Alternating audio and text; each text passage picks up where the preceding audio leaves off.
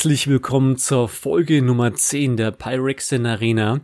Diesmal haben wir, naja, unglaublich viele Themen. Und ich begrüße erstmal Danny, Solaris und Woody. Wie geht's denn euch so? Ganz gut, Papier. Ein wenig geschafft noch vom Wochenende. Es war ein sehr, sehr großes, sehr, sehr anstrengendes Wochenende. Die Zendika Rising Championship war da. Aber ich bin auf jeden Fall happy, dass wir jetzt wieder ein bisschen quatschen und eine gemütliche Runde haben. Ja, bei mir ähm, gleich. Ich war da als Zuschauer, nicht Caster. Fand ich ein super Turnier, hab aber dann doch früh abgebrochen und bin schlafen gegangen. Tut mir leid, dass du das nicht konntest, aber sonst geht's mir ganz gut. Danke. Schon voll im Weihnachtsmodus. Ich hatte relativ wenig zu tun, außer solche Events mir anzugucken. Alles super. Aha, okay. Also alle sind zufrieden, jeder auf seine Art. Das ist schön, ja. Äh, Tochter hat schon Weihnachtsbaum geschmückt. Ich weiß nicht. Keine Ahnung. Die ist irgendwie sehr schnell dieses Jahr unglaublicherweise. Man glaubt es nicht. Zendika Rising Championship. Also ich muss sagen, da war ich raus. Ich hatte unglaublich viele andere Sachen zu tun. Deswegen glaube ich, der Mann am Ball oder der Mann an den Karten ist der Solaris. Der kann da deutlich mehr dazu sagen, was denn so ablief oder nicht ablief kann euch geballte 32 Stunden davon erzählen, denn ungefähr 32 Stunden habe ich das Event auch gecovert jetzt am Wochenende. Nee, ich muss ganz ehrlich sagen, ich äh, fand es sehr erfrischend. Zendika Rising Championship, für diejenigen von euch, die da vielleicht noch nicht von gehört haben, das ist jetzt sozusagen das Äquivalent der früheren Pro-Touren. Es gibt jetzt immer so alle paar Monate eine Championship für das aktuelle Set, was rausgekommen ist. Und ähm, ja, es waren insgesamt 184 Teilnehmer, die haben um 250.000 Dollar gebettelt. Der erste Platz hat immerhin noch 15.000 Dollar gekriegt. Und selbst wenn du nur angetreten bist, also der letzte Platz 184. hat immer noch 500 Dollar bekommen, war halt alles da. Die Creme de la Creme der Magic-Szene war da. Alle MPLer waren da. Alle Rivals League-Spieler waren da. Ganz viele Challenger und auch ein ganz besonderer Challenger, auf dem ich gleich nochmal zu sprechen komme, war dabei. Wir haben 15 Runden gespielt. 15 Runden Swiss. Es gab acht Runden Standard und sieben Runden Historic. Also es war so ein Hybrid-Event, wo man zwei Decklisten äh, mitbringen musste. Alle Leute, die äh, am ersten Tag vier Siege oder mehr Siege geholt haben, durften dann nochmal am zweiten Tag mitspielen. Und dann hat sich dann nach 15 Runden eine sehr, sehr, sehr krasse Top 8 gebildet mit ganz, ganz vielen bekannten Spielern. Also wir haben unter anderem dabei Gabriel Nassif, der in letzter Zeit irgendwie jedes hohe Event Top 8 macht, keine Ahnung warum. Äh, Andrea Mengucci, Autumn Burchett hat jetzt auch Back-to-Back -back Top 8 äh, mit dabei. Ähm, Brad Nelson ist dabei gewesen. Jan Moritz Merkel aus deutscher Sicht natürlich nochmal was, ein ganz, ganz cooles Event. Wir hatten noch Luca Magni aus Italien, äh, Tomasz Pokorny. Ich hoffe, ich spreche das einigermaßen richtig aus, aber dazu kann Danny wahrscheinlich ein bisschen mehr sagen. Und dann auch noch Brad Barclay, äh, ein Qualifikant, der sich über diese Mythic Invitational Qualifier Weekends qualifiziert hat und das Ding dann auch noch geschippt hat tatsächlich. Einfach mal blau-weiß Kontrolle im Historic gespielt und kein einziges Match abgegeben alle sieben Matches im Historic in Swiss gewonnen und dann auch einfach in der Top 8 im Winners Bracket durchmarschiert und dann auch noch im Finale Autumn 2-0 rasiert. Also krasses, äh, krasse Performance. UW Control is back. Für alle Gandalf-Player ist das natürlich irgendwas ganz Tolles. Alle Leute, die gerne Dauerweis Kontrolle spielen. Ja, cooles Event. Ich fand, die haben sehr viel, äh, die haben die Coverage ähm, ziemlich gut gemacht. Es gab halt ab und zu mal gewisse Längen, ein bisschen, bisschen Werbung war drin. Ähm, einen kleinen technischen, ein kleines technischen Stromausfall gab es irgendwie, aber insgesamt doch eigentlich ein sehr, sehr cooles Event. Äh, was ich mochte, waren insbesondere auch, dass sie ähm, zwischen den Runden immer sozusagen versuchen, die, die Spieler näher zu bringen. Die machen dann immer so Ausschnitte, was ist dein Lieblingsessen, was ist zum Beispiel, hast du gerade ein, hast du ein Haustier? Und dann versuchen die so ein bisschen irgendwie diese Pro-Spieler, diese Idole, die manche Menschen einfach haben, so ein bisschen natürlicher erscheinen zu lassen und die denen mal so ein so ein Ausschnitt aus dem normalen Leben zu zeigen oder so. Das haben sie, waren eigentlich ganz tolle Momente, die zwischendurch immer die Runden gefüllt haben. Ja, also ich fand das Event grundsätzlich ganz toll und freue mich schon auf die Kaltheim Championships. Äh, Solaris, was ist denn dein Haustier? Äh, Staubmäuse, Wollmäuse tatsächlich. Äh, so, ansonsten habe ich aktuell tatsächlich kein Haustier. Woody, was ist denn dein Haustier? Ähm, mein direktes oder allgemein hier in dem Haushalt. Also wir haben, wir haben hier eine Katze, wir haben Mäuse, aber keine Wollmäuse. Wobei die haben wir wahrscheinlich auch an den ein oder anderen Ecken. Äh, normale Mäuse meinte ich damit jetzt für die Kinder und äh, Fische. Ah, und, und die Katzen haben gute Freundschaft mit den Fischen? Nee, aber der Kater würde gerne die Mäuse essen. Ah, da war was. Und bei Danny, was hast du so für Haustiere zu Hause? Ich hatte bis dieses Jahr einen Hund. Früher hatte ich mal einen Muskelkater. oh, das waren so meine Haustiere, ja. Das ist gut. Wir haben übrigens zwei Katzen, die, die immer ständig bei den Podcast-Aufnahmen rein und rausgehen, komischerweise. Das ist immer faszinierend. Nochmal zurück zu der Zendika Rising Championship Geschichte zu kommen.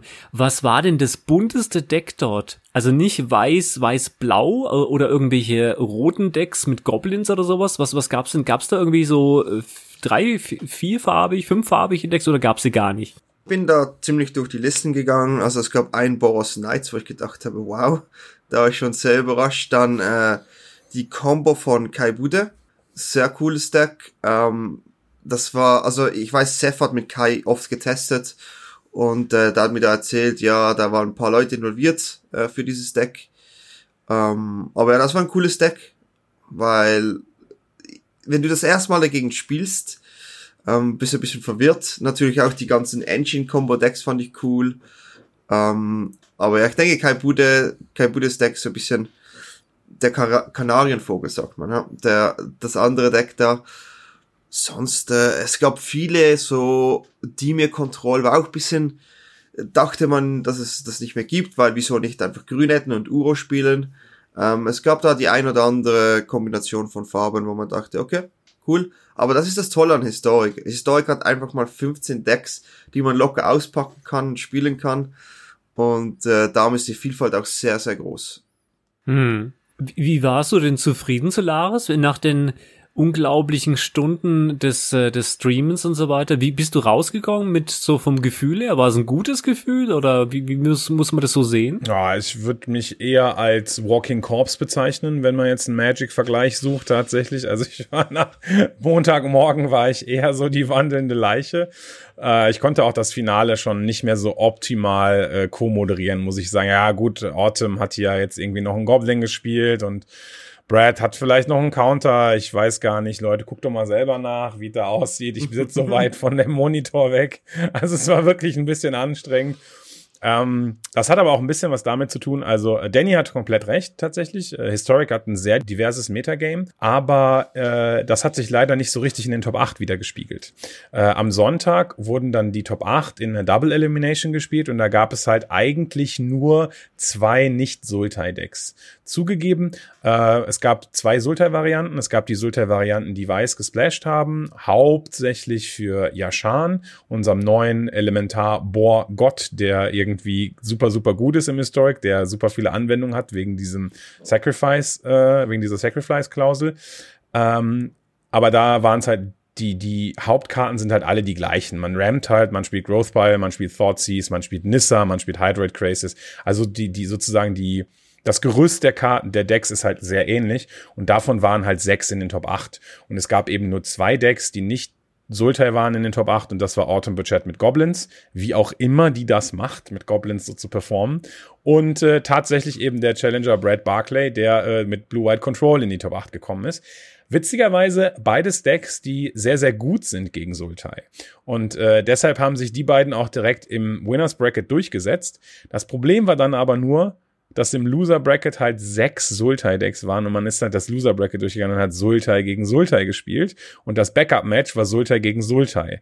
In der nächsten Runde hat man dann Sultai gegen Four-Color Sultai gehabt und das Backup-Match war Four-Color Sultai gegen Sultai und dann Okay, Leute, ähm, was ist denn euer Lieblingsessen? Also wir haben zwischendurch dann tatsächlich immer so ein bisschen versucht, irgendwie noch äh, den Chat mit einzubinden, weil es dann doch sehr anstrengend war. Ähm, aber ja, nichtsdestotrotz hat sehr viel Spaß gemacht und genau wie Danny gesagt hat, das Sultai-Deck von Kai Bude habe ich auch direkt am Montag auf die Ladder geführt. Äh, anscheinend bin ich da aber nicht schlau genug für. Es gibt, man muss da glaube ich doch schon die ein oder anderen ähm, so Wiederholungen mit dem Deck haben, dass man das gut hinkriegt. Aber ja, war auf jeden Fall cool. Cooles Event, hat Spaß gemacht. Aber wir können da bestimmt mehr dazu sagen, weil da kommt ja noch mehr Informationen. Ich glaube, Danny bezüglich des, des Inhaltes oder so.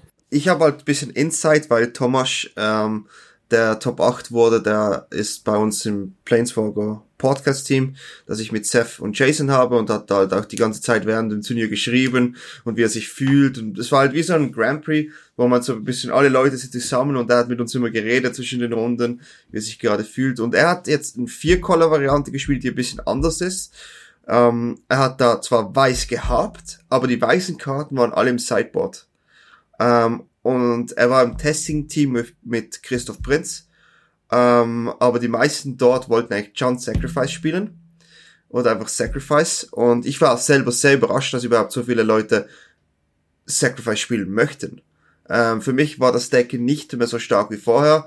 Wegen Yashan, was äh, Solaris gerade erzählt hat, ist für mich das Deck halt einfach nicht mehr so stark. Natürlich gibt's Antworten darauf. Ähm, aber ich glaube im Metagame Breakdown waren, glaube ich, war, glaube John Sacrifice das meistgespielte Deck, gefolgt von Sultai. Mm, Das ist richtig, Ja. wobei die äh, im Metagame Breakdown Raktor Sacrifice und Jun Sacrifice zusammengepackt haben und dann Genau. war es das meistgespielte Deck. Ja. Ja, genau. Ähm, ja, ich habe jetzt die auch im Kopf zusammen gehabt. Ja, also ich denke, ich war da am meisten überrascht, dass dieses Deck so oft gespielt wird, weil ich dachte, das hat doch ein Target. Ich meine, wieso spielt man das Deck mit einem Target? Das ist irgendwie ganz komisch. Ähm, war dann auch keins in der Top 8. Ähm, die Winrate war, glaube ich, bei 49, 49 und 52 Prozent dann jeweils. Ich kann es nicht mehr genau zuordnen, was halt, ja, ja, ja, ist ein Deck halt, oder? Ähm, und bei, bei den Sultai-Listen war es halt dann höher. Oder bei 55 oder sogar noch mehr. Bei Four Color und ich war am meisten überrascht von dem, aber ich denke, jetzt allgemein so, was mich am meisten gefreut hat, ist natürlich die Challengers, oder? Dieses für einen Arena-Spieler, dass wir da einfach mal so gemütlich, ja, ich spiele jetzt am Wochenende Qualifier, äh, oh, Championship, ja, geht schon, ich spiele Blue White, das kann ich. Äh, erinnert mich ein bisschen an Solaris, irgendwann dann mal. ich spiele dann Blue Weiß, geht schon, und dann gewinnst du einfach mal das ganze Ja, Ding. mega cool. halt- Ja, auf jeden Fall. Ich hab- Für mich war das unglaublich. Ja, das war echt toll. Und ich habe aber auch, also, und das Schöne war dann auch, dass er jetzt auch so ein bisschen Glück hatte dann natürlich in der Top 8, denn alle Matchups waren für ihn sozusagen favorisiert. Also er hat sozusagen nur gute Matchups gehabt. Der Goblins war für ihn gut. Und ähm, ja, fand ich auch äh, extrem gut. Ich ähm, bin mir nicht sicher tatsächlich, also im Chat war es häufig so zu sehen, dass viele Leute gesagt haben, warum ist denn die Top 8 nicht Standard? Äh, ich habe immer noch das Gefühl, dass die meisten Leute etwas mehr interessiert an Standard sind als an Historic und deshalb war es so ein bisschen komisch, dass die meisten, dass man, man hat halt von Standard da nicht mehr so viel gesehen. Ne? Also man hat irgendwie, vielleicht findet, fand Wizards das uninteressanter oder schon in Vorbereitung auf die nächsten Events, die jetzt kommen werden auf Arena, wo wir nachher auch noch drüber sprechen werden. Die sind ja auch hauptsächlich Historic. Ähm, aber tatsächlich habe ich, hab ich so das Gefühl, zumindest bei der deutschen Audience, dass das Standard so ein bisschen zu kurz gekommen ist, ähm, wenn man dann nur Historic Top 8 macht. Aber es ist halt auch schwierig irgendwie. Man kann schlecht in der Top 8 mehrere Formate anbieten oder das irgendwie abbilden. Wa- Was ich auch noch interessant fand, ist, dass ähm, Thomas hat sich nicht über einen normalen Weg qualifiziert. Ähm, ja, der, wir haben das, wir haben ihn eingeladen, weil er eben, wie gesagt, schon ein, ein Member bei uns ist. Und er hat uns dann erzählt, da, da gab es die tschechische Liga, die hat im Februar angefangen und die ging dann bis, ja, die ging dann mehrere Monate lang und äh, hat sich da durchgesetzt. Und der Sieger, oder ich glaube die vier, ich weiß nicht, ob es vier waren oder nur der, Sieger, bekam dann einen Invite für äh, die nächste Championship. Ja, aber Wizard hat sich gedacht, ja, der, der Sieger der tschechischen Liga bekommt jetzt da einfach mal noch einen Invite und so, so hat er es geschafft, ja. Ich habe mich gerade gefragt, ob sowas auch in Deutschland oder in anderen Ländern. Meine Frage, hast du dann auch die Adresse von der deutschen oder der Schweizer Liga? Weil die würde mich nämlich auch interessieren. Und wenn nicht, muss man die immer auf jeden Fall aufziehen. Also, Ja, ja, das habe ich nämlich auch dann gedacht. Das braucht's doch irgend sowas. Äh, ist das jetzt unser Call hier von Felix Arena, dass wir da was planen? also Wizards, falls ihr das hört, äh, wir würden gerne eine deutsche oder Schweizer Liga gründen. Auf geht's. Also einfach sehr cool, dass wir sehen, dass es halt eben auch noch andere Varianten gibt, sich da zu qualifizieren. Es gibt ja auch die Star City Games und so weiter, wo man auch äh, Qualifies gewinnen kann. Wäre halt auch cool, wenn man das halt für so ein Pro-Tour-Event vor allem auf nationaler Ebene machen kann, um sein Land zu vertreten, ähm, weil ja, in der Schweiz ist es noch relativ äh, schwer. Da gibt es ein, zwei Leute, aber Das war's dann. Ich meine, das war ja auch früher tatsächlich so. In den guten alten Zeiten des Magic gab es Regionals in den Ländern, es gab Nationals in den Ländern, die haben für die Worlds qualifiziert. Alles sozusagen auf nationaler Ebene. Zugegeben ist jetzt ein bisschen schwierig, wenn man eh keinen Magic stattfinden lassen kann in Paper Magic. Dann wird das auch wieder über Arena laufen oder so, aber naja. Mal gucken. Also ich würde mich auf jeden Fall freuen, wenn, wenn die äh, tschechische Liga so ein Prototyp davon wird, dass es halt auch in anderen Ländern irgendwie mehr Leute oder sei es auch Organisationen oder Eventveranstalter oder sowas geben würde, die sowas an die Hand nehmen und das auch für andere Länder sozusagen dann äh, organisieren und dass man dann irgendwie noch mehr High-Level-Events hat, auf die man, auf denen man zocken kann. Wobei es technisch ja gar nicht mehr notwendig ist, da, dank Arena, wie du ja gerade schon sagtest. Andererseits fände ich es rein von der, von dem Charme, von der Mentalität her doch sehr schön, wenn es wieder Regionals geben würde. Also ein paar regionale Sachen, auch wenn man sie theoretisch von überall auf der Welt spielen könnte, aber schon auf so ein regionales Spielerpublikum beziehungsweise Spielerbereich bezogen fände ich gut. Was, was mich noch interessieren würde, was denkt ihr, könnte es vielleicht nächstes Jahr, wenn es wieder mal so ein bisschen Paper Magic geben könnte, auch die Variante geben, man qualifiziert sich über Arena für oder man qualifiziert sich mit dem Paper-Event für Arena. Das wäre halt auch noch, da gibt's auch Möglichkeiten, die mich eventuell interessieren würden. Ähm, oder man kann auswählen, wo man mitmachen möchte. Ähm, einfach mehr Möglichkeiten, sich zu qualifizieren im Allgemeinen wäre halt schon sehr toll.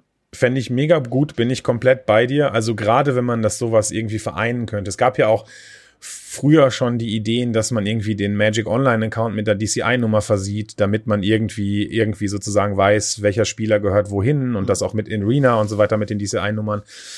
Was ich aber glaube tatsächlich, also an sich finde ich das eine gute Idee, aber ich hätte das Gefühl, dass das Organized Play erstmal eine Entschlackung braucht, bevor es noch zusätzliche Sachen braucht. Also jetzt, jetzt blicke ich ja schon gar nicht mehr durch, wer sich wann, wo, wie für was qualifiziert und wann irgendwelche Events auf Arena sind. Und wenn man jetzt noch Paper und Arena, also dann brauchen sie erstmal eine schöne, konsistente, eindeutige Organized Play Management und Grafik. Und wenn das dann jeder versteht, dann bin ich auf jeden Fall bei dir. Dann wäre ich sofort dafür, dass man dann irgendwie noch zusätzlich Möglichkeiten einbaut. Wobei der Blueprint ja quasi schon besteht. Ich meine, wenn man es so sieht, war es ja notgedrungen jetzt Anfang des Jahres. Äh, genau das. Bestes Beispiel ist Christoph. Soweit ich weiß, hat er noch die, die ersten Sachen in, in Paper gespielt und musste dann nachher mit Arena weiterspielen. Also grundsätzlich machbar genau. ist es ja dadurch. Also es ist ja zumindest bewiesen, dass es irgendwie ginge. Das stimmt, ist sogar tatsächlich passiert, ja, genau. Es war ja früher auch so, dass du dich für, im Magic Online für ein Paper-Turnier ähm, qualifizieren konntest. Stimmt. Du kannst dort entsprechend für, für Pro Tour und so weiter, konntest du dich über Magic Online qualifizieren. Das mhm. war früher so. Also früher Trademark, wenn man so schon sagt. Aber das ist, glaube ich, immer noch so. Also jetzt natürlich nicht mehr für Paper Pro Touren, aber theoretisch hast du recht, man kann sich immer noch über wie auch immer, Last Chance Qualifier auf Magic Online oder sowas für andere Arena-Turniere qualifizieren. Was interessant ist, wie wird es sein, wenn dann Paper wieder kommt? Qualifiziert man sich wieder für diese Offline-Turniere, sag ich jetzt mal, oder wird es Online-Turnier weiterhin geben? Weil ich finde find es eigentlich echt cool, dass wir solche Online-Turniere haben. Und ich möchte das einfach nicht verlieren, oder? Natürlich, ich, ich mag beides. Ich möchte auch, dass die Paper-Turniere wieder stattfinden. Aber ich möchte, dass irgendwie so eine Championship oder eine Liga oder irgendetwas halt noch online existiert. Das wäre halt schon sehr wichtig. Ich bin mir relativ sicher. Wir hatten ja vor ein paar Episoden auch schon sozusagen, haben wir schon darüber diskutiert, ob Historic jetzt das Format wird, was Magic als E-Sport etablieren wird sozusagen. Und ich glaube, das wollen sie auf jeden Fall nicht verlieren. Also ich denke mal, wenn Paper wiederkommen sollte, wird Wizards auf jeden Fall zweigleisig fahren und es wird auf Paper und auf Arena und sogar vielleicht dreigleisig und auf Magic Online die Möglichkeit geben, äh, sich für alles Mögliche zu qualifizieren habe da noch einen sehr coolen Import, aber wo Magic und E-Sport. Ähm, der brasilianische E-Sport-Spieler des Jahres war Paulo. Ja. Ähm, was halt als Magic-Spieler schon mal unglaublich ist, oder? Ja. Äh, wurde er einfach noch zum E-Sport-Spieler des Jahres in Brasilien gekürt. Äh, und nicht als nicht nur Kartenspieler, sondern auch noch den E-Sport-Spieler drauf bekommen. Also das ist schon sehr cool. Ich denke auch, dass die, dass die, äh, die Arena Turniere nicht verlieren wollen. Also das ist, das ist, ich meine, du hast natürlich so rein Filme, filmmäßig beziehungsweise übertragungsmäßig ein viel bombastischeres Erlebnis auch für Zuschauer, wenn du einen Live-Karten-Event dir anguckst. Das ist eine ganz andere Erfahrung, als wenn du als wenn du, du kannst die Matches besser verfolgen in Arena, aber du hast halt so ein pompöses Event, wenn du, wenn du wie eine Fernsehübertragung diese, diese damaligen Turniere so im Kopf hast, die, die, also die, die Finals halt. Und äh, andererseits muss man dagegen sehen, dass so eine Organisation von so einem Turnier, denke ich mal, über so einen Arena-Client wesentlich einfacher sein könnte, weil allein schon, allein schon die Anreise weltweit der Spieler etc. pp kann man sich damit streichen. Also ich meine, es ist, es ist auch für die Spieler wesentlich kostengünstiger, über Arena an solchen Turnieren teilzunehmen. Eine ganz andere Erfahrung. Also ich kann mir bei besten Willen nicht vorstellen, wie sie das jetzt genau planen, wie sie weitermachen wollen. Ich fände es schön, wenn beides irgendwie koexistieren würde, definitiv. Ich weiß nicht, keine Ahnung, vom Gefühl her ist es so, ähm, wenn man jetzt so die, die Magic-History zurückgeht, also Magic existiert ja nicht seit, seit gestern, sondern schon über 26 Jahre. Und so ich das immer verfolgt habe, ist es immer so gewesen, vielleicht irre ich mich da, vielleicht sieht es ja anders. Ich glaube, dass sich Magic deswegen so lange gehalten hat, weil die guten Leute damals ja die ersten Turniere ähm, verfügbar gemacht haben. Und dann war es so was Magisches, dass die Leute gesagt haben, cool, ich kann mir diesen Spiel bei irgendwann mal, wenn ich gut bin, bei so einem Turnier mitmachen und dann Geld gewinnen. Und deswegen glaube ich, dass diese, dass die Paper-Turniere oder die Turniere als solches, das quasi die Achillesferse quasi überhaupt vom Magic ist, die quasi es überhaupt ermöglicht hat, dass Magic so lange überlebt. Oder wie seht ihr das? Dass, dass, dass das ein Teilaspekt des Erfolges, des langen Erfolges überhaupt ist? Also ich denke, da war Magic sicher mehr im Pionierbereich unterwegs. Ähm, die haben halt als erstes sowas gemacht, äh, wo du halt wirklich mit dem Kartenspiel, sag ich jetzt mal, einfach Geld verdienen kannst, wenn du wirklich gut bist. Ich kann mich auch noch an diese Magazine erinnern und ich habe ja auch als Kind da diese Turniere gespielt, weil ich dachte, wow, das ist ja mega cool. Ähm, aber es ist halt schon so, dass du halt mit der Zeit Spiele, also E-Sport an sich, oder? Jetzt ist ja ein komplett neues Thema. Ähm, ob das jetzt digital oder halt immer noch Papier ist oder beides. Ich denke, solange das als E-Sport oder man was gewinnen kann oder da eine Profiliga existiert, wird es auch Magic geben. Und das gibt's halt so lange, wie die Leute das auch schauen möchten. Jetzt kommt natürlich die Frage, oder? Wenn das so lange existiert, wie die Leute schauen möchten, wie wird es später mal sein, wenn dann wieder so eine Übertragung kommt, wo von oben eine Kamera kommt und man sieht da Karten gemischt auf dem, auf dem Tisch. Das ist halt für die für die Experience von neuen Zuschauer, ich rede jetzt von neuen Zuschauer, wenn das ja weiterhin leben möchte, halt viel anstrengender, als wenn du halt das in einem Kleinen schaust. Und ich fände es cool, wenn es eine Mischung ist, oder so live wie die Mythic Invitationals, da wo zum Beispiel Andrea gewonnen hat, es ist live und trotzdem hat noch der Client. Also man, man sieht die Spieler, man sieht die Menschen, es ist eine Fernsehübertragung, aber man hat halt auch dann diese bessere Zuschauer, ähm, Zuschauer ähm, Experience. Und ich möchte aber immer noch, dass alle anderen Turniere Papier sind, das ist schon klar. Aber wenn da das Hauptturnier stattfindet, einfach für die Zuschauer, finde ich, wäre es halt schon mehr angebracht, dann das digital zu haben. Ich, ich finde es so spannend, äh, was ich gesehen habe, ist, äh, das war ein Modern-Turnier, glaube ich. Und äh, wie wenn man so schön in Hochdeutsch sagen würde, der Board State war sehr chaotisch. Also es waren dort, ich übertreibe jetzt mal, 25.000 Karten quasi total äh, kunderbunt auf dem, auf dem Board. Ähm, nicht mal gerade ausgelegt, sondern das war alles so, so schräg und so weiter. Also Normalsterblicher schaut halt auf den Tisch und sieht, ah, da liegen tausende von Karten. Der, der, der, der, der, der hat keinen Überblick mehr. Was ich cool finden würde, so für die Zukunft, wenn quasi es quasi Normal State wieder zurückkommt, wäre, dass du quasi eine Übertragung hast mit zwei Lehren. Also sprich, du überträgst ein Paper-Kartenspiel und hast darüber einen zweiten Layer, den du einschalten kannst und dann wird quasi mit, mit Computertrick und so weiter wird die digitalen Karten eingeblendet. Dann kann der normalsterbliche äh, Benutzer, der quasi keine Ahnung hat von dem Board State, sich das einblenden lassen, sieht vielleicht sogar die Animation von Arena, wenn er das möchte, und der andere sagt, das interessiert mich gar nicht, schalte ich aus und dann hatte ich Paper Magic. Also das finde ich, das finde ich unglaublich cool. Also da würde ich natürlich sagen, das wäre halt die perfekte Lösung. Oder also da ganz klar, das wäre die perfekte Lösung, weil dann hast du als Spieler kannst du deine Karten mit den Karten spielen und als Zuschauer hast du eine gute Experience, oder? Also wenn es sowas gibt, dann ja, dann was ich vorher gesagt habe, würde ich zurücknehmen und würde dann das haben wollen. Also quasi wie bei Pokerturnieren es ja auch gemacht wird. Ich meine, Poker hat es natürlich ein bisschen einfacher, die haben wesentlich weniger Kartenoptionen aber da wird's ja auch so gemacht. Unterm Strich hast du die Pokerspieler und digital halt eingeblendet die Decks, beziehungsweise die, die Karten, die sie auf Hand haben und die Boardstates, wie sie gerade, gerade bestehend sind. Das wäre natürlich eine tolle Sache, stelle ich mir aber technisch bei Magic etwas anstrengender vor als, als bei einem Set Pokerkarten. Wäre aber cool. Also man sieht's ja, es gibt ja für Commander-Spiele, ähm, gibt's ja dieses Spell Break oder Ta Table Spell oder wie das Teil heißt. Spelltable. Wo, Spelltable, genau, wo du dann, oh, Solaris wird zum Commander-Spieler, er kennt sich schon bestens aus, sehr gut.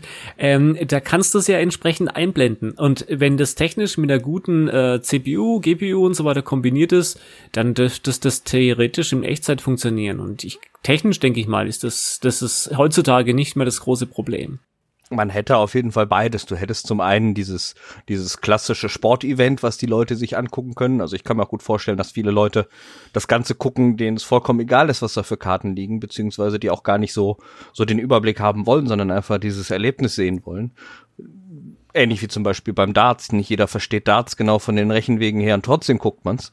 Und ähm, andererseits äh, hast du halt auch die, die, die Spieler, die die genauen Boardstates verfolgen wollen, sich vielleicht auch weiterentwickeln wollen, selber vom eigenen Spiel, wie spielen die da was, was möchte ich spielen. Für die ist es natürlich umso interessanter, wirklich dann auch die kompletten Decks und die Karten zu sehen. Also man sieht ja beispielsweise bei, bei Danny und Solaris, wenn, wenn ihr quasi ja quasi streamt, also bei mir ist das ja nicht so, weil ich das ausgeschaltet habe, gibt's ja dieses spezielle Overlay, wo dann der quasi der Zuschauer kann sich ja dann die Karten entsprechend anpicken. Da funktioniert's ja auch, aber das ist halt digital digital. Und da müsste man quasi ja dann die Variante analog digital hinzufügen. Genau, richtig es ist halt technisch was anderes, wenn analog eine Karte auf dem Tisch liegt und die nicht immer gerade ausgerichtet ist oder eine Spiegelung auf der Karte ist, wenn eine Kameraerkennung laufen müsste oder, oder sonst irgendwas. Ja, müsste man einfach mal Google Lens ein bisschen weiterentwickeln, ne? Also das wäre doch Google, Google Lens ist ja die App, die das jetzt quasi schon macht. Äh. Kleine, kleine, kleine Magnetstreifen in die Karten einbauen, dass der Tisch das erkennt. Es wäre noch einfacher, einfach in Background, äh, in den Karten hinten hast du einen RFID, äh, der ist ganz flach und dann wird automatisch erkannt, welche Karte das ist. Das ist so noch, so noch viel einfacher. Da musst du nicht mehr eine optische Erkennung machen. Das kannst du sogar digital machen über RFD-Chips. Also Wizard, wenn ihr das hört, macht es, lohnt wir sich. Wir haben so viele gute Vorschläge jetzt in dieser Episode schon an Wizards geliefert. Ja. Wizard, wir nehmen auch Festanstellung Wizards. Also so ist, ist kein Problem, gar kein Problem. kein Problem. Kein Problem. Sponsor nehmen wir auch. Ah ja, Sponsor natürlich auch, genau. Okay, also wir haben wir haben eine schöne schöne äh, wie heißt es schon eine schöne Zendika Rising Championship Geschichte quasi abgeliefert mit paar Informationen auf der Zukunft. War eine schöne Sache. Es gibt noch im Paper Bereich, wenn wir hier noch ein bisschen faszinieren, noch zwei Drops, Secret Layer Drops, die Ultimate Edition mit den, den zehn Pathway-Ländern. Das wird, äh, kann man, wie, wie soll es beschreiben? Eigentlich war das eine schöne Geschichte, weil nämlich Wizard of the Coast das genau zu meinem Geburtstag re released hat, nämlich am 30. November. Herzlichen Dank an Wizard. Ähm, fand ich sehr toll. Ähm, ich habe aber keins gekauft, weil ich habe ein anderes äh, Geschenk gekriegt. Wird ausgeliefert Spring 2021. Wer von euch hat sich das Secret Layer Ultimate Drop Edition 2 von euch denn entsprechend gegönnt? Alle. Alle haben sich's gegönnt. Also es ist sprachlos hier. Alle schütteln quasi mit dem Kopf. Sieht sehr rar aus. Ich war, äh, Ultimate Edition 2 hast du gesagt. Also ich habe, äh, ich krieg immer von meinen Viewern so ein bisschen was mit tatsächlich, was so im Secret Layer passiert. Da ist jetzt auch so ein, ich, das Ultimate Edition 2 habe ich jetzt aber persönlich gar nicht mitgekriegt. Ich habe mitbekommen, dass, äh, dass es das Bob Ross Secret Layer gibt tatsächlich. Dafür sind ja jetzt auch irgendwie die Basic Lands als Codes in MTG Arena erschienen. Und ich habe, äh, ich weiß aber nicht, ob das Secret Layer ist. Es gibt jetzt so eine so eine krasse Metal-Variante von so ein paar Signature-Karten. Wenn das Secret Layer ist, die fand ich absolut abgefahren und überhaupt nicht Magic-Kartenmäßig. Also ich würde mir die nicht einsleeven, aber wenn man Fan davon ist, sind die, glaube ich, absolut bonkers, diese Karten. Also. Das ist aber auch genau der Sinn oft von diesen Secret Layer Sachen, dass du einfach krasse Artworks, teilweise wirklich sehr abstruse Artworks für, für Magic bekommst anders als damals die Diskussion mit den, mit den eigenständigen Karten in dem Secret Layer, Walking Dead mhm. und so weiter, geht es ja hauptsächlich in den Walking Dead darum, Alternate Artworks für Fans oder Sammelherzen oder sonst was zu erschaffen.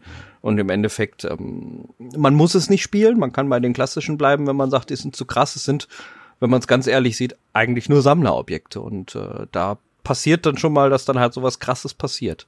Jetzt in dem Fall von der gerade erwähnten Ultimate Edition 2 da, wie hieß die gleich? Genau, Ultimate Edition 2 hieß sie, glaube ich. Es sind halt die, wie Papier schon sagte, diese Pathway Lens einmal. Okay. Alle durch in, in einem Full Art Artwork, soweit ich weiß. Full Art müssten die sein. Also sehr hübsche Dinger waren's, definitiv. Ist auch was passiert, ich habe gerade das Datum verwechselt. Das war so Secret Lair Ultimate Edition ist nicht 30. November, sondern das war das, was äh, Solaris gesagt hat, die den Super Drop.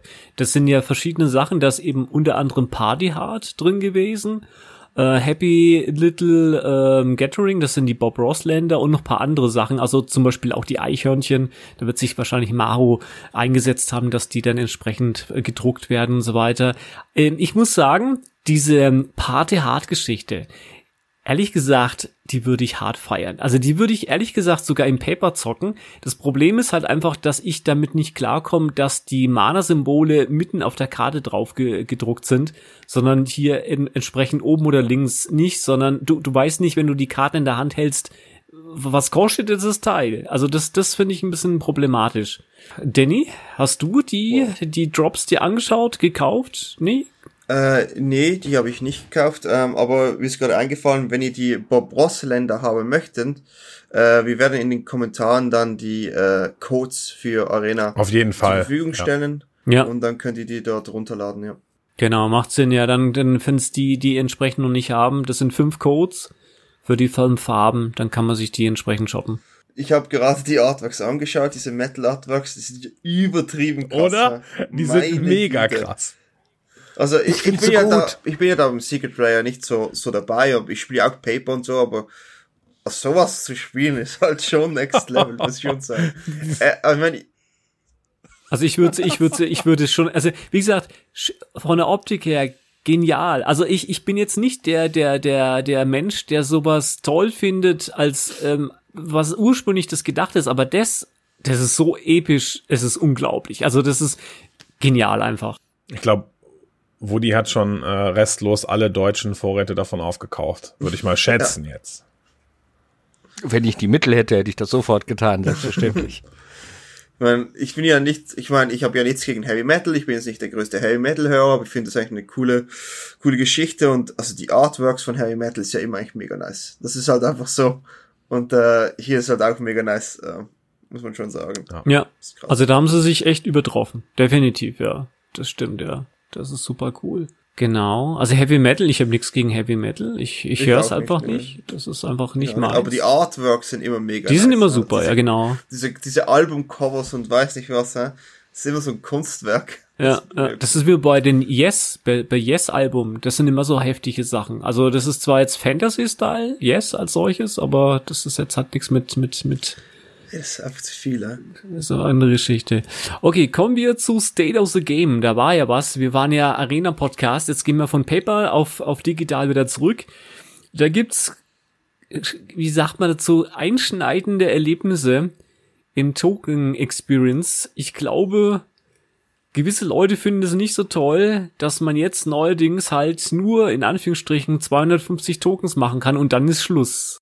Ja, Also ich, ich kann es verstehen. Also es, es gibt für, es gibt halt schon Sinn. Ne? Also wenn man jetzt sich überlegt, ähm, Magic will, ins, will zukunftsträchtig sein. Magic will so ein bisschen an der, an der Visibilität arbeiten. Magic will einen Mobile-Client rausbringen, der in irgendeiner Weise irgendwie was machen soll. Dann kann ich schon verstehen, dass man neue Regeln einführt. Aber nur 250 Tokens erlauben, was soll das? Also, ich meine, klar, im Normalfall, das reicht immer, selbst wenn 250 1-1er sind, völlig egal, man kriegt den Gegner schon kaputt, 250 Token reicht immer, aber es ist halt nicht, es ist halt nicht Magic. Wenn ich jetzt davon ausgehe, irgendwann wird Magic Arena oder ich sag mal, Magic Arena ist das zukunftsträchtigste sozusagen Computerspiel, was Magic hat. Ne? Jetzt auch mal ist schon ein bisschen superior zu Magic äh, Online und so weiter. Und irgendwann werden alle Spielmodi, wir hatten uns da schon mal drüber unterhalten, irgendwann werden alle Spielmodi auf Magic Arena spielbar sein. Auch die älteren. Irgendwann werden alle Karten drin sein. Dann kann man Vintage spielen, dann kann man Modern spielen, dann kann man alles auf Arena spielen. Und dann spiele ich Splinter Twin und dann mache ich nicht, dann äh, kann ich nicht unendlich viele Splinter Twin Tokens machen oder ich kann nicht unendlich viel Live Gain oder sowas.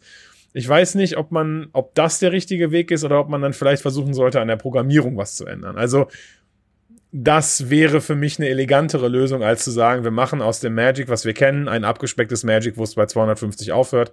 Natürlich jetzt mal abgesehen davon, wie gesagt, es wird reichen in der Regel für den Normalfall, aber trotzdem. Ich finde es nicht optimal gelöst.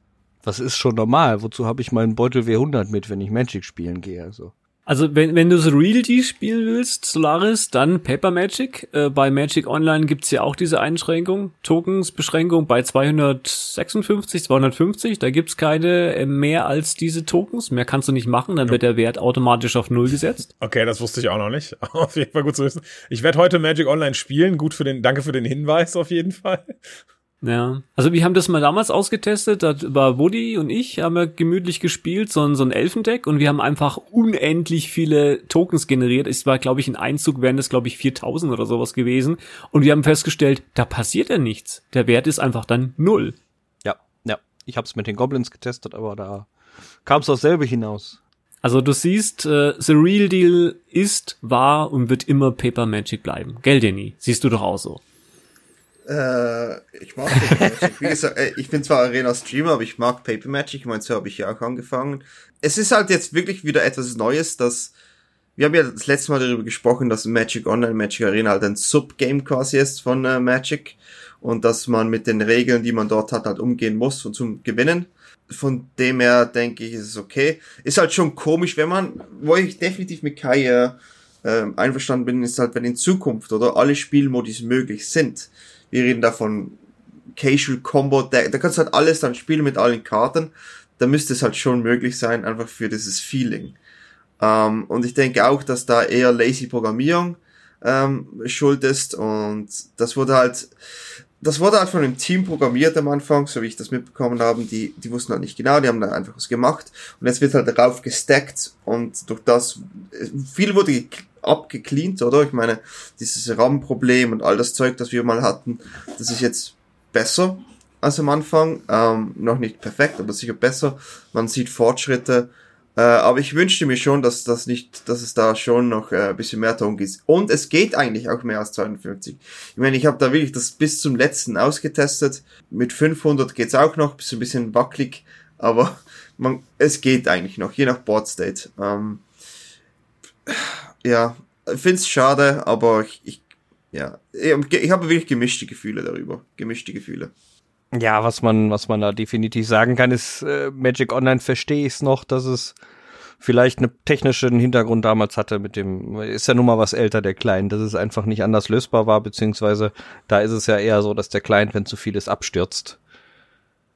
Das kann man aber von Arena eigentlich nicht sagen, dass die technische, technischen Möglichkeiten heutzutage nicht da gewesen wären. Also es ist, es ist eigentlich, ohne das jetzt bösartig zu meinen, aber eigentlich ist es eine kurzsichtige Start der Programmierung gewesen, da nicht vorher drüber nachzudenken, dass man dass man das Ganze entsprechend äh, so skaliert, dass es möglich wäre, auch ohne dass die Berechnungen zu hart werden oder ähnliches. Du musst dir einfach mal überlegen, oder? Ich meine, das ist ein Kartenspiel mit Bildern und Zahlen und Regeln und das zu speichern ist ja nicht große Kunst.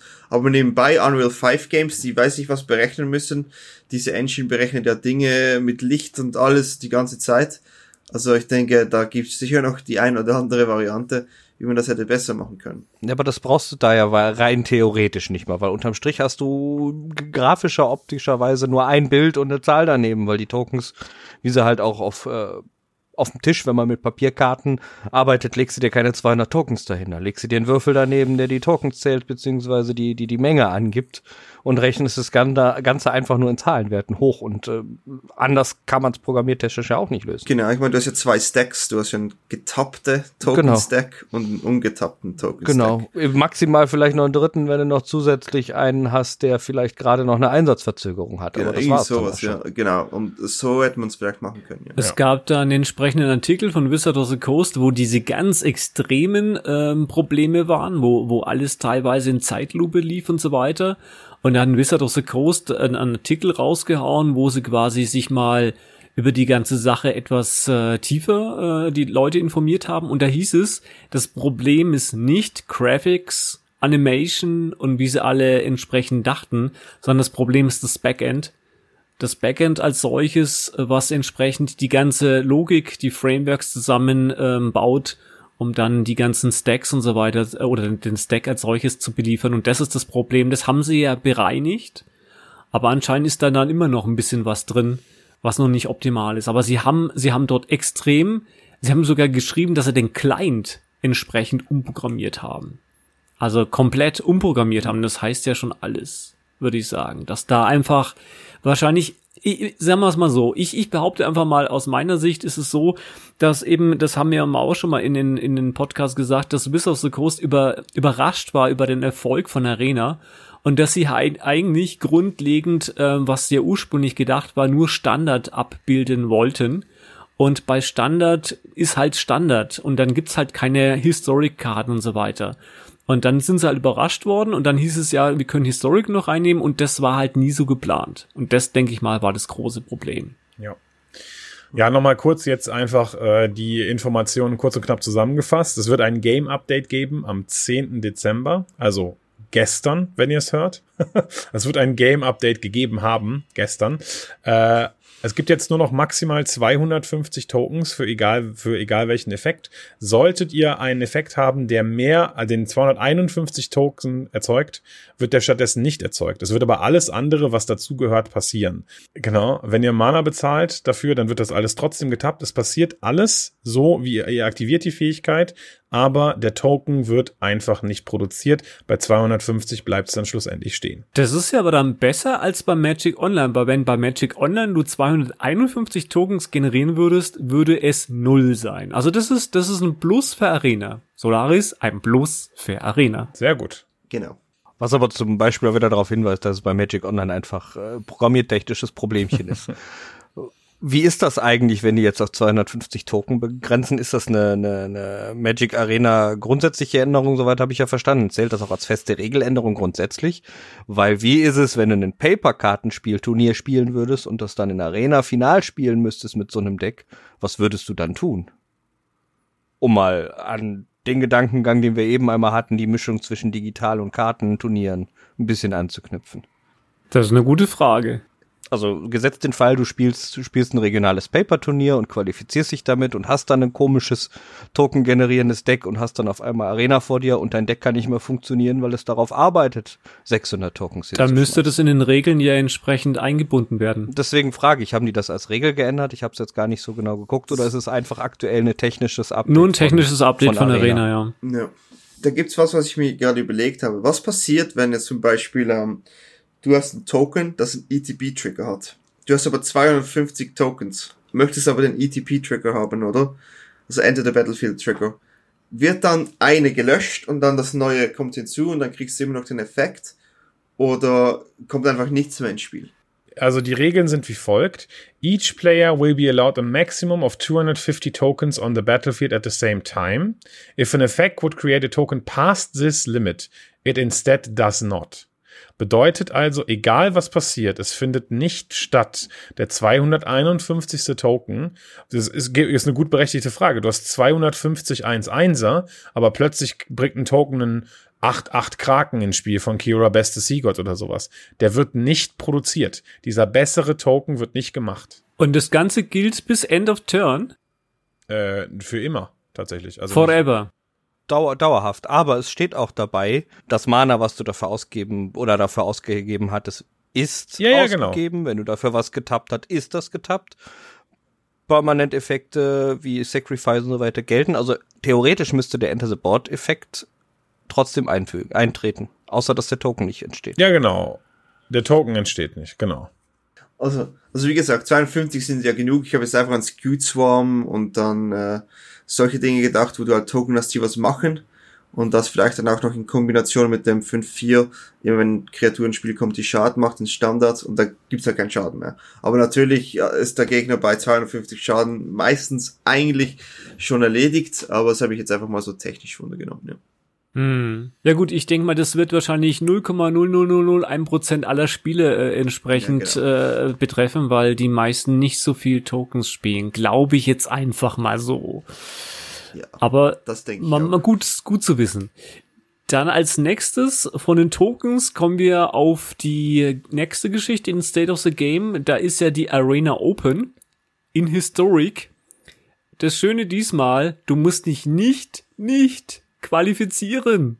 Genau. Also sprich, du kann jeder, jeder kann da mitspielen, auch auch Woody. Auch Woody. Oh, auch ich. Ja. aber wird er vermutlich nicht tun. Dementsprechend. Brauche ich, brauch ich das neue Decks. Ähm, ja, genau. Äh, Arena Open, diesmal Historic. Äh, genauso wie beim letzten Mal wieder Zwei-Tages-Event. Genauso wie beim letzten Mal darf man sich jetzt an Tag eins entscheiden, ob man lieber Best of One oder Best of Three spielen möchte. Genauso wie beim letzten Mal sind bei Best of Three die äh, die, ähm, äh, die Rewards besser, also man kriegt mehr Gems, als bei Best of One, aber bei Best of One kann man sich leichter qualifizieren. Das heißt, das muss also jeder selber für sich entscheiden, was da der bessere Weg ist. Ähm, genau, ich habe beim letzten Mal Best of One gespielt und äh, bin dann Day 2 richtig abgeschmatzt. also Best of One, Day One. Ähm, ich werde es diesmal tatsächlich nicht spielen. Ich nehme mir diesmal ein Wochenende frei, weil ich letztes Wochenende 100.000 Stunden gearbeitet habe. Äh, lasse ich die Arena Open dieses Mal einfach sausen äh, aber natürlich trotzdem haben wir schon häufig drüber geredet, immer wenn die anstehen, tolles Event. Ich bin ein Fan davon, dass man auch für äh, gutes Geld tatsächlich einfach im Client, ähm, im Arena Client gemütlich von zu Hause aus einfach sozusagen so eine Art Grand Prix oder ein hochleveliges Event spielen kann. Und äh, ja, kann jedem nur empfehlen, sofern er Bock drauf hat, ne, sich wieder vorher ein Limit setzen, wie viel Geld man investieren möchte, weil sonst, ah, komm, ein Run geht noch, komm, ein Run geht noch. Vorher sagen, pass auf, wir machen das nur zwei, dreimal oder was und dann ist gut. Und dann einfach Spaß haben und irgendwie die Competition mitnehmen, würde ich auf jeden Fall empfehlen. Und Danny, du kannst es auch äh, nicht nur auf dem Sofa spielen, du kannst es auch auf dem Dach spielen, wenn du möchtest. Ja, du kannst überall spielen, genau, genau. Man kann es auch auf dem Dach spielen. Ähm, also für mich jetzt ich werde wahrscheinlich wieder Best of 1 gehen, weil da gibt's glaube Decks, die sind ziemlich broken im Best of One. Ich hätte die jetzt da ein, zwei nennen wollen. Ähm, also ich denke, Combo-Decks im Best of One sind mega gut. Ich denke auch Nine Lives, äh, das gespielt wurde an der Championship, wird wahrscheinlich sehr populär sein, weil ich du musst halt quasi getaggt sein, um Nine Lives zu besiegen können. Und wenn du das nicht bist, dann gewinnst du einfach mal das Game. Das ist halt einfach so. Du kannst da nichts dagegen machen. Und ich denke, jeder Goblin, du hast halt eine 100% Win-Rate gegen Goblin mit dem Deck. Und dann spielst du einfach das und gewinnst. Also ich denke, ich werde sicher eine Runde in ein Live gehen, eine Runde Timo-Combo und dann vielleicht noch was anderes. Vielleicht ein anderes. Ja, aber wieso denn mehr als eine Runde? Ich dachte, du bist nach dem ersten Mal durch. Ja, man weiß, ich brauche immer drei. Ach so, okay. Zwei bis drei. ja. Das erste ist immer so, äh, beim ersten hole ich immer sechs Siege und bin einen entfernt. Und dann habe ich das Game wieder drin und dann beim zweiten, dann kacke ich meistens ab und beim dritten dann bin ich okay. drin. Ich glaube jedes Mal zwei bis drei, ja. Okay. Jetzt. Wer von den Zuschauern das mit dem Dach nicht verstanden hat, der sollte sich unbedingt das Video in den Shownotes anschauen. Da wird äh, die Anspielung dann entsprechend auch visualisiert, dass man quasi auch auf dem Dach spielen kann. Manche behaupten, dass es Hunde sind, aber äh, schaut euch das Video mal an. Es ist sehr lustig. Dann das nächste, da ist was, was noch schöneres. Da wird gedraftet in einen Cube, einen Cube-Draft kommt da. Da ist was, das ist was für Solaris. Der, der springt dreimal in der Ecke rum. Ich bin sprachlos, ob des Features, möchte ich quasi sagen. Cube Draft ist für mich äh, die beste Form von Limited und ich bin äh, sehr glücklich darüber, dass man wieder auf Arena Cube draften kann. Kurzum, äh, für die Leute, die es nicht kennen, ihr kennt vielleicht normales Draften, wo man sagt, pass auf, wir draften Zendika Rising jetzt als Beispiel das aktuelle Set. Jeder Spieler bekommt drei Booster des aktuellen Sets und dann wird damit gedraftet. Es gibt irgendwelche Archetypen wie Schwarz-Weiß Clerics und so weiter. Ähm, Cube funktioniert ein bisschen anders. Da wird nur die Creme de la Creme aller Karten, die bisher auf Arena erschienen sind, benutzt. Also es gibt einen fertigen Pool an Karten. Ich weiß jetzt gar nicht, wie groß der ist. Meistens schwanken Pools zwischen 360 und 720 Karten. Und da sind einfach nur die coolsten Karten drin, die im Moment auf Arena implementiert sind. Ne? Ob ihr einen Gearhulk wollt oder ob ihr irgendwelche verrückten Wrath-Effekte wollt oder irgendwelche tollen Karten sind halt einfach alle da drin.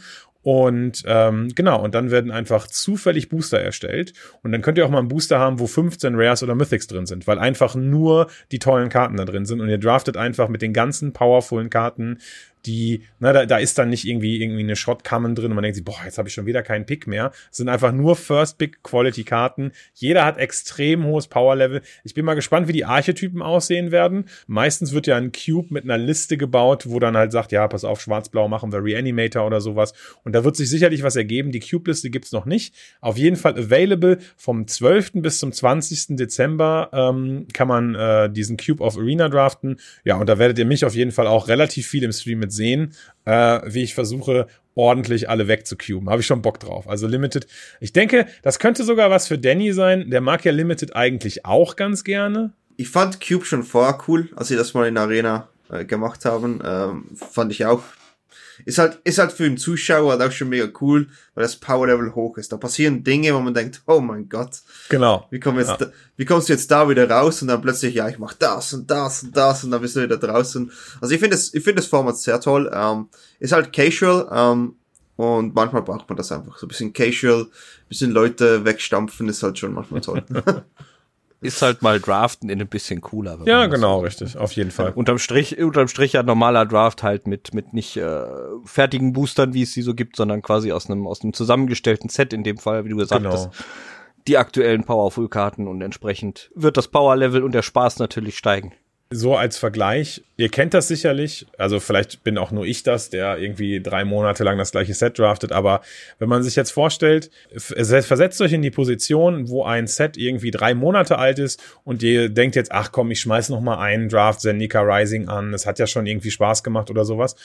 Oder ihr denkt, boah, jetzt ist bald Pre-Release, es kommt ein neues Set raus, ich kenne die ganzen Karten noch nicht. Und ungefähr so kann man das auch vergleichen. Also Cube ist quasi ein neues Set, wo es Interaktionen gibt und Karten gibt, die man sonst noch nie vorher zusammen gesehen hat. Klar sind die Karten bekannt, aber noch nie in dieser Konstellation. Also es ist so eine neue Zusammenstellung und man fühlt sich dann einfach als wäre es eine Art neues Set, die man draftet. Und das ist natürlich viel motivierender als der 64. Zendika Rising Draft zum Beispiel. Aber das, das ist ja das Schönste am Draften. Ich meine, ich kenne es jetzt überwiegend aus Paper und ab und zu mal Magic Online, aber das Schöne am Draften ist ja, dass du dass du vor eine neue Sache gestellt wirst, dass du was hast, was du vorher nicht hattest. Und klar, wenn du, wenn du ewig lange die gleichen Sachen draftest, dann stellt sich natürlich eine gewisse Routine in dem Set ein. Und um, umso schöner ist es natürlich bei so einem Cube, wie du gerade sagtest, du bist einfach mit einem komplett neuen Set gesegnet und hast, hast, hast, hast wieder den vollen Spaß von Anfang an. Also Genau. Perfekt. Also ich kann es nur empfehlen, das wird bei uns ist das quasi zu Hause immer das Highlight in Paper. Dann macht Papi quasi folgendes, der schnappt sich dann seinen Sohn. Wir haben dann so eine große Paper Library und wir suchen dann entsprechend aus den Karten, die dann im Schrank stehen, immer schöne Karten raus und stellen uns gemütlicherweise einen Cube zusammen. Und dann werden eben quasi per Zufall, wenn er einfach die, die Booster erstellt, äh, dann auf den Tisch gelegt und dann zieht jeder entsprechend seinen Booster und dann wird quasi ge- gecube-draftet, wie man schon sagt. Und mein Sohn liebt es über alles. Also wenn er sagt, irgendwie so ein fertiges Deck ist schön, äh, kenne ich jetzt, habe ich jetzt Sliver gespielt, Remasuri schon zum tausendsten Mal, jetzt wird's langweilig. Ähm, er findet so einen Draft immer super genial. Also das ist, äh, ob, egal ob das jetzt im Paper oder in Arena ist, lohnt sich generell, sollte man auf jeden Fall sich antun. Einziger Nachteil noch, äh, was mir gerade aufgefallen ist, äh, denkt daran, diese Cube Drafts sind Phantom. Das bedeutet also die Kosten, die Kosten Eintritt, also ihr müsst dafür Gems und Gold bezahlen, aber die Karten, die ihr pickt, behaltet ihr nicht. Ähm, das ist etwas, was man auf jeden Fall, no, oh klar, ich mache einen Cube Draft und dann habe ich plötzlich 40 Mythics oder sowas. Das funktioniert nicht. Die werden nicht eurer Collection hinzugefügt. Das solltet ihr auf jeden Fall berücksichtigen. Das sind nur Phantom-Events. Bekommt man aber Gold als Gewinn, wenn man X, X-Siege hat. Ich glaube, beim letzten Cube Draft hat man Gold bekommen. Und wenn man es gut gemacht hat, konnte man das Gold wieder benutzen für Das, ja, ja, genau. Also ich glaube, Gewinne bekommt man für die, äh, bekommt man, wenn man Siege einholt, schon, aber man kriegt die Karten halt nicht. Genau, ja. Ja. Drei, drei Wins braucht man, glaube ich, und da kriegst du dann irgendwie Karten und Gold, ja.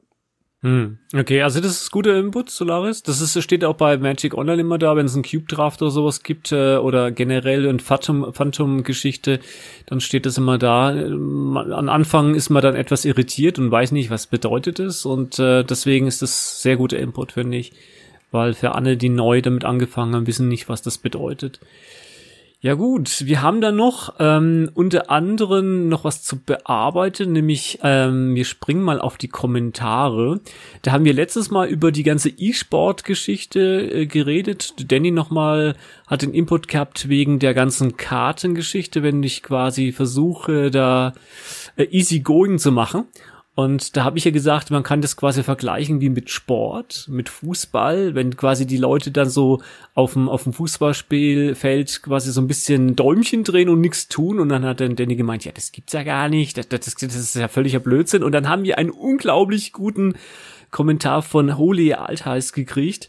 Der meint nämlich unter anderem, äh, googelt mal nach die Schande von Gijon. Und ich glaube, das lohnt sich, sich mal genauer anzuschauen. Da hat, glaube ich, Solaris hat da auch entsprechend Inputs dazu. Der hat, du hast dir das mal angeschaut und hast das durchgelesen, glaube naja, ich. ich. Ich habe es mir, ich habe es kurz gegoogelt. Also ich kann da jetzt auch nicht viel zu sagen, aber ich hätte auch nicht gedacht, dass sowas mal passiert ist tatsächlich.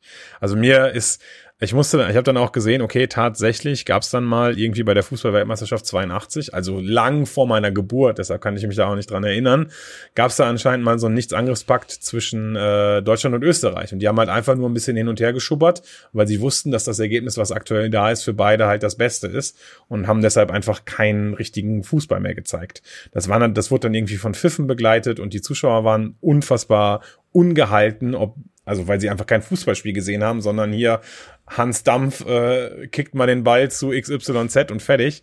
Äh, kann ich mir schon vorstellen, dass das mega krass war und, und auch sozusagen der, vielleicht einer der ersten Fälle. Und ich bin, gehe mal davon aus, dass sie jetzt im Fußball in der Zwischenzeit dafür gesorgt haben, dass sowas nicht mehr eintreten kann. Hm. Und dann haben sie es irgendwann in Magic dann eingeführt. Ja.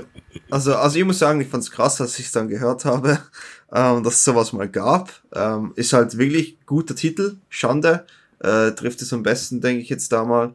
So sollte halt wirklich nicht vorkommen im Fußball oder in, irgendeinem, in irgendeiner kompetitiven Form von einem Spiel. Ähm, ja.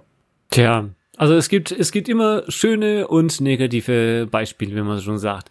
Da, da nehmen wir auch mal ein Beispiel. Wir haben nämlich nennen wir es mal als ähm, ähm Rewind des Jahres 2020 noch ein quasi ein, äh, wie sagt man, Sammelsurium der besten und schlechtesten Elemente oder Momente des Jahres.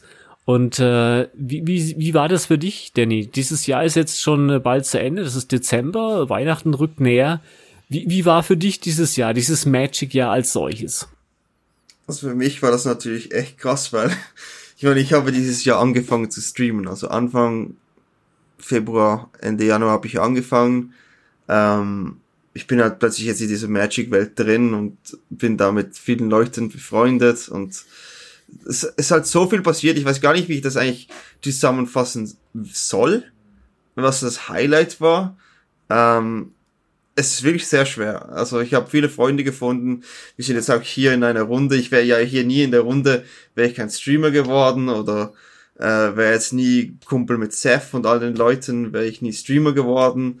Es gibt halt so viele kleine Dinge, äh, so viele Dinge, die, die ich einfach finde, die, die extrem sind. Aber ich denke, eigentlich das Coolste ist schon diese Freundschaften, die man in diesem Magic-Bereich findet. Ähm, dieses The Gathering trotzdem durch Corona hat, hat mir schon am besten gefallen. Also ich kenne jetzt wirklich viele coole Leute und die man halt vorher nicht kannte. Und das halt, das ist so das Tollste, denke ich jetzt mal. Ja. Mhm. Bei dir, Woody, so, wie, wie war dein Jahr so 2020? Ja, ist es schon soweit, was? Das Jahr ist ja schon quasi wirklich fast um, wenn man mal so auf den Tacho guckt. Sind wir wieder, wieder voll am Ende. Immer ein bisschen wehmütig. Ähm, ist natürlich ein ganz besonderes Jahr dieses Jahr. Ich werde es jetzt nicht nochmal mit Namen betiteln. Ich glaube, das Thema kann so langsam keiner mehr hören. Ähm, hatte natürlich viele gute, leider auch sehr viele, viele schlechte Emotionen dieses Jahr einfach auch ähm, der Situation bedingt. Ja, was, wo fängt man da an? Also, es war für mich ein, ein emotional sehr wechselhaftes Jahr. Hat sich viel geändert, privater Natur notgedrungen, einfach, ne, geht, geht, geht wahrscheinlich vielen so momentan. Man kann dem Ganzen nicht ausweichen, auch wenn ich jetzt krampfhaft versuche, es nicht zu erwähnen. und äh, andererseits auch gute Sachen. Also allein, allein so Dinge wie, wie Magic Online, ähm, ich kannte es zwar vorher, hab's nie so intensiv gespielt, weil ich eher immer wirklich der Kartenspieler war. Magic Arena dasselbe. Ich denke, sehr positiv ist einfach, dass dieses, dieses ganze, ähm, diese ganze Magic-Welt auch trotz dieser sozialen Distanz wirklich noch diesen, diesen ganzen Gedanken, der, der sogar im Spiel drinsteckt, The Gathering, immer noch trifft. Also ich finde es find's sehr positiv, dass die, dass die Community noch zusammenhängt, äh, sich weiterentwickelt, wenn auch, wenn auch digital, aber man steht zusammen, man, man, man spielt das Spiel noch, es ist nicht verloren gegangen, nur weil man sich nicht mehr treffen kann. Da auch ein ganz, ganz großer, ganz großes Fahne hochhalten für, für den Arena-Client. Kam in dem Fall genau richtig, dass, dass es den dann gab. Glück im Unglück quasi. Weiß nicht, ob das mit Magic Online so geklappt hätte. Ich finde es positiv, dass das Magic, also das Positivste für mich im Jahr bezogen auf Magic ist einfach, dass die ganze Sache immer noch läuft. das ist, ich finde es sehr schön. Also ich habe viele, viele Leute wieder neue kennengelernt, digital über Magic, wie Danny auch gerade sagte, man trifft viele Freunde und ähm, ja, ich weiß, ich weiß gar nicht mehr, was ich groß dazu sagen soll. Ich bin positiv begeistert, was im Endeffekt der Output von Magic nachher gemacht hat. Hm, okay. Wie sieht es Solaris so? Ja, äh, 2020 hat natürlich einen großen Schatten über sich. Ähm, aber ich äh, muss sagen, dass ich für mich persönlich äh, blicke auf ein sehr zufriedenstellendes Jahr 2020 zurück. Ähm, es ist so, dass äh, ich äh, ja aus einer ganz anderen Welt auch eigentlich komme und dann irgendwie gedacht habe, hey, ich versuch's auch mal mit dem Stream. Ich bin jetzt ein bisschen früher angefangen als Danny zum Beispiel. Ähm, aber 2020 war so der das Jahr, wo ich dann auch irgendwie ein Gewerbe angemeldet habe und wo ich dann so richtig angefangen habe, komm, du startest jetzt mal durch und du versuchst das irgendwie aufzubauen. Und also man hat ja dann nichts, man ist ja dann Streamer und hat dann halt seine Twitch-Seite so. Ja, und dann, okay, pf, keine Ahnung, was jetzt hier passiert. Ich red mal über Magic-Karten und guck mal. Also, und dann entwickelt sich einfach so viel. Und die 2020 hat sich 2020 hat sie einen Podcast mit äh, vier unfassbar netten, netten Leuten entwickelt hier. 2020 hat sich eine eigene Merch-Linie entwickelt für mich. 2020, also da sind einfach Dinge zusammengekommen. Ich hat ein anderer Podcast gefragt, ob ich als Gast erscheine, weil ich jetzt zu den Magic-Größen in Deutschland gehöre. Also, was, was sich da für eine, eine Entwicklung getan hat, äh, die man, wo man selber gar nicht so richtig, die man gar nicht so selber so richtig beeinflusst, sondern die so gefühlt, wo man so ein so ein, so ein, so ein Spielball höherer Gewalten ist, aber es irgendwie in die richtige Richtung geht, war, war einfach so als Gesamtpaket ein, ein, ein, ein, ein gutes Jahr tatsächlich, wo, wo ich einfach mit, mit Freude drauf zurückblicken kann. Es gab, und für mich, also der Höhepunkt tatsächlich, glaube ich, war, als ich irgendwie ja, es gibt, wie Danny schon gesagt hat, es gibt einfach viele Punkte und man kann das gar nicht so richtig genau beschreiben. Aber äh, ich bin tatsächlich sehr stolz darauf, dass ich die, äh, den deutschen Co-Stream für Magic Events bekomme. Also das ist etwas, wo ich mir denke, das ist so mega nice. Da steht jetzt Solaris im Twitch-Channel von Magic als der offizielle deutsche Co-Stream. Wir haben es dahin geschafft. Unfassbar cool. So, das würde ich sagen, ist wahrscheinlich der, der Top-Moment gewesen. Also ich habe jetzt auch noch ein bisschen länger überlegen können und ich denke, diese, dieses ganze Fate to Karma E-Sport Gruppe Team, die ich da, ich meine, ich bin jetzt im selben Team mit Andre Strasky, Crookies, Ben Stark. Müssen wir überlegen, ich, das ist, ich bin mit denen im Team. Das ist halt mega krass eigentlich, oder? Für so ein kompletter Neuling. Äh, ich denke, das war so mein größter Punkt. Und dann noch dieses FTK Turnier eigentlich die Idee dazu haben, das Ganze auf die Beine zu stellen und das als so groß dann, dass es dann so groß wird, habe ich halt nicht gedacht, ja. Und bei dir, Papier?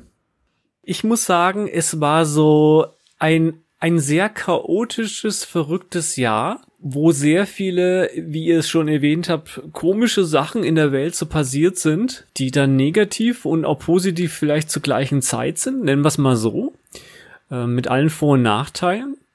Ich muss sagen, es haben, ich habe ja angefangen so im Juni 2018 zu streamen, damals noch mit Magic Online. Da war ja die, da waren ja, das war, ich muss sagen, es war die coolste Zeit ever. Mit Woody angefangen und dort gemütlich immer wieder verschiedene Decks gebaut und dann langsam dann die, die Migration in den Arena klein gefunden, wo dann einfach die, die, die, die Core-Base als solches als Zuschauer zu finden sind aber ich muss sagen, dieses Jahr sind so verrückte Sachen passiert. Ähm, es ist dann, da kam dann Danny plötzlich, ähm, der dann, wo ich merkte, Moment, wir haben ja schon zusammen gespielt und so weiter. Da dann sind die Sachen entstanden mit dem Podcast. Ähm, wo wir dann entsprechend dann die richtigen Leute zusammen hatten. Es haben sich so viele Sachen entwickelt, die einfach, die, die lange geplant waren, aber die nie, nicht möglich waren. Und das finde ich eigentlich eine schöne Sache, dass dann trotzdem im Jahre 2020 das Ganze ein bisschen, so ein bisschen rund geworden ist. Und ich möchte es mich, ich möchte es dieses Jahr nicht missen, weil es ist ein schönes Jahr gewesen, wo viele neue Möglichkeiten entstanden sind, neue Freundschaften sich gebildet haben, ähm, sich die Sachen vertieft haben und ähm, ist für mich ist es eine Sache, die einfach, ich weiß nicht, wie ich es beschreiben soll. Also ich bin stolz drauf, dass, dass man das alles zusammen geschafft hat.